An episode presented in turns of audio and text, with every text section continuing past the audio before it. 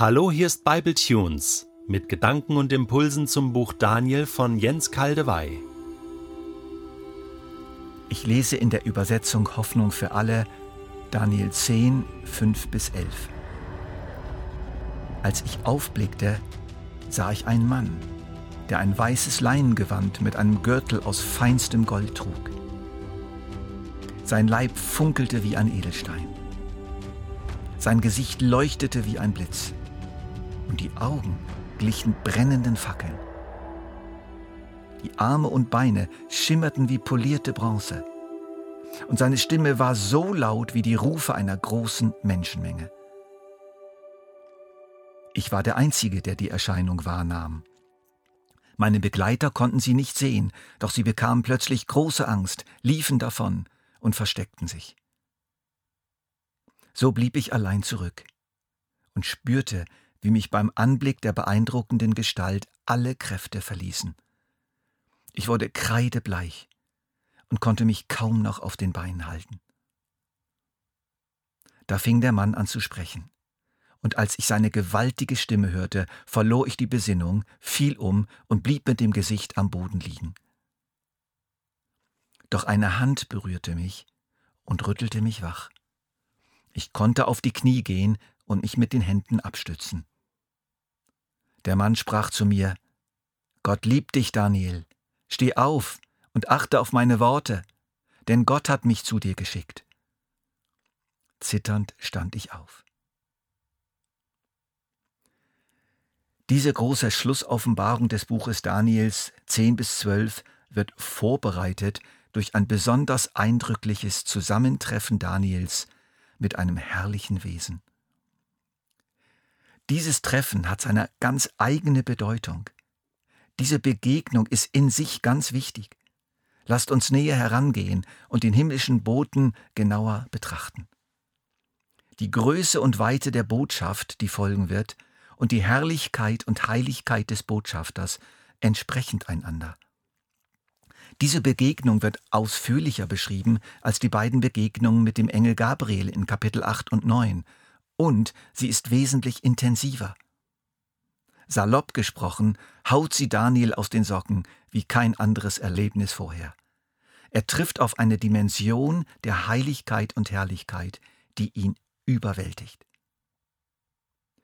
Ich plädiere dafür, in dieser Person eine Erscheinung dessen zu sehen, der nach dem Kolosserbrief das Ebenbild des unsichtbaren Gottes ist, der Erstgeborene, der über der ganzen Schöpfung steht, der ewige Sohn Gottes, der später voll und ganz in die Menschenwelt eintreten sollte, als leiblicher Mensch geboren werden und den Namen Jeschua, Retter, tragen würde. Es ist der gleiche, der mit den Freunden Daniels im Feuerofen gewesen ist und bei Daniel in der Löwengrube.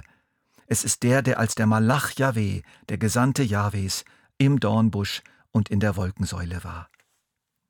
Allerdings, die Mehrheit der Kommentatoren geht nicht so weit.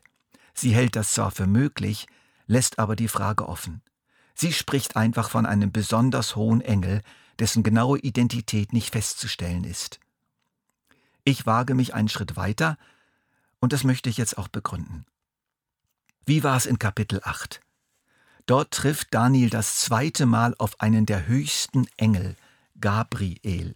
Die Bedeutung des Namens ist der vor Gott steht also ein Gott besonders naher Engel, einer, der sozusagen Direktanweisung Gottes empfängt, in einer Weise, wie sie nur die Ranghöchsten erhalten. Dieser Gabriel würde Jahrhunderte später Zacharias im Tempel die Geburt Johannes des Täufers ankündigen. Er würde auch zu Maria gesandt werden, um die Geburt von Jesus anzukündigen.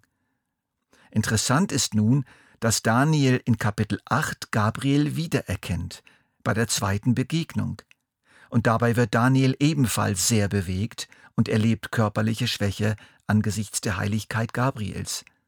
Doch hier tritt jemand auf den Plan, den Daniel nicht wiedererkennt. Es ist also ein anderer, und auf den reagiert er noch viel stärker als auf Gabriel, obwohl doch Gabriel zu den höchsten Engeln bereits gehörte. Es ist eine neue, ungleich herrlichere Erscheinung.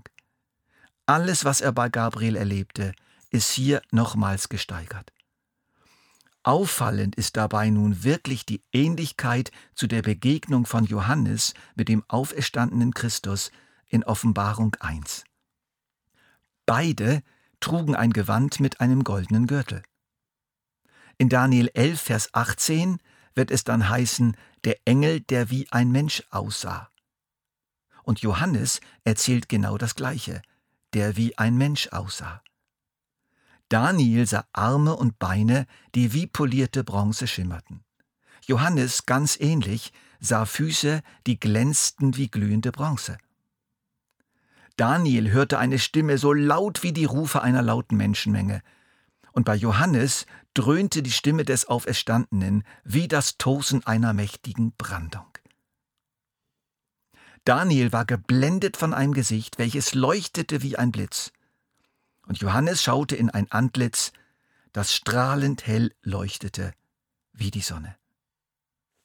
Die Augen in diesem Gesicht waren bei Daniel wie brennende Fackeln und bei Johannes wie die Flammen eines Feuers. Ihr spürt die enorme Ähnlichkeit. Daniel verlor die Besinnung, fiel um und blieb mit dem Gesicht am Boden liegen. Johannes, praktisch genauso, fiel wie tot vor seinen Füßen nieder. Daniel wurde dann berührt und wachgerüttelt. Und Johannes spürte die rechte Hand des Auferstandenen, der ihn stärkte und sagte, Fürchte dich nicht. Während der Bote bei Daniel sagte, Hab keine Angst. Diese Aussage findet sich noch nicht in unserem Abschnitt, aber im nächsten. Daniel wird dann von eben diesem Boten später in Kapitel 12 die zukünftige Auferstehung der Toten verkündigt die erste wirklich klare Aussage zur Auferstehung im gesamten Alten Testament. Und von dieser Auferstehung spricht wiederum Jesus zu Johannes so, ich bin der Erste und der Letzte und der Lebendige. Ich war tot, aber jetzt lebe ich in alle Ewigkeit, und ich habe die Schlüssel zum Tod und zum Totenreich. Wegen dieser Ähnlichkeiten wegen der ungeheuren Intensität der Begegnung und der Weite der Botschaft, die sich bis zur Auferstehung erstreckt, halte ich diesen himmlischen Gesandten für eine Erscheinung des ewigen Sohnes Gottes. Bei Johannes stellt er sich dann natürlich mit unüberbietbarer Deutlichkeit vor. Hier hält er sich noch zurück, aber seine Erscheinung spricht trotzdem Bände. Drei Wochen hat Daniel getrauert, gefastet, gebetet. Er sehnte sich so nach einem Happy End für sein Volk, das trotz Auszug aus Ägypten und trotz des beginnenden Auszugs aus Babylon alles andere als schon ganz erlöst war. In zeitlicher und innerer Übereinstimmung mit dem Passafest, welches die Erlösung aus der Sklaverei der Sünde versinnbildlichte, und dem Fest der ungesäuerten Brote, das den Auszug aus Ägypten in Richtung verheißenes Land abbildet. Diese drei Wochen können auch für unser Leben stehen. Obwohl wir aus Ägypten ausgezogen sind, das Leben unter der Herrschaft des Bösen hinter uns gelassen haben, wir sind noch nicht angekommen. Wir trauern, weil so vieles noch und schon wieder im Argen liegt. Wir trauern um eine verlorene Welt und um eine Gemeinde, deren äußerer und oder innerer Zustand vielerorts bedenklich ist. Wir spüren die dämonischen und politischen Mächte, die sich gegen das Volk Gottes verschworen haben, bereit jederzeit wieder zuzuschlagen. Und wir fasten, das heißt, um Jesu willen verzichten wir auf vieles, von dem wir wissen, es tut uns nicht gut. Und das Fasten ist nicht immer leicht. Und eines Tages kommt die Begegnung. Die Begegnung aller Begegnungen. Wie sich Jesus damals bei Daniel auf den Weg machte, sobald Daniel angefangen hatte zu beten, so ist auch Jesus zu uns unterwegs.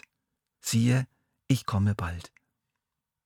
Da ihr nun also zusammen mit Christus auferweckt worden seid, so schreibt Paulus im Kolosserbrief, sollt ihr euch ganz auf die himmlische Welt ausrichten, in der Christus auf dem Ehrenplatz an Gottes rechter Seite sitzt. Richtet eure Gedanken auf das, was im Himmel ist, nicht auf das, was zur irdischen Welt gehört. Denn ihr seid dieser Welt gegenüber gestorben, und euer neues Leben ist ein Leben mit Christus in der Gegenwart Gottes. Jetzt ist dieses Leben den Blicken der Menschen verborgen. Doch wenn Christus euer Leben in seiner Herrlichkeit erscheint, wird sichtbar werden, dass ihr an seiner Herrlichkeit teilhabt. Und Johannes schreibt, ja, liebe Freunde, wir sind Gottes Kinder. Wir sind es hier und heute. Und das ist erst der Anfang. Was darin alles eingeschlossen ist, ist uns vorläufig noch nicht enthüllt. Doch eines wissen wir, wenn Jesus in seiner Herrlichkeit erscheint, werden wir ihm gleich sein, denn dann werden wir ihn so sehen, wie er wirklich ist. Anders als Daniel und Johannes werden wir dann ein Leib haben, der die Herrlichkeit und die Heiligkeit des Anblicks vom wiederkommenden Jesus Christus auch verkraften kann. Also, was Daniel hier erlebt in unserem Text, werden wir auch erleben, aber nicht nur als vorübergehende Begegnung. Die himmlische Erscheinung wird bleiben, für immer.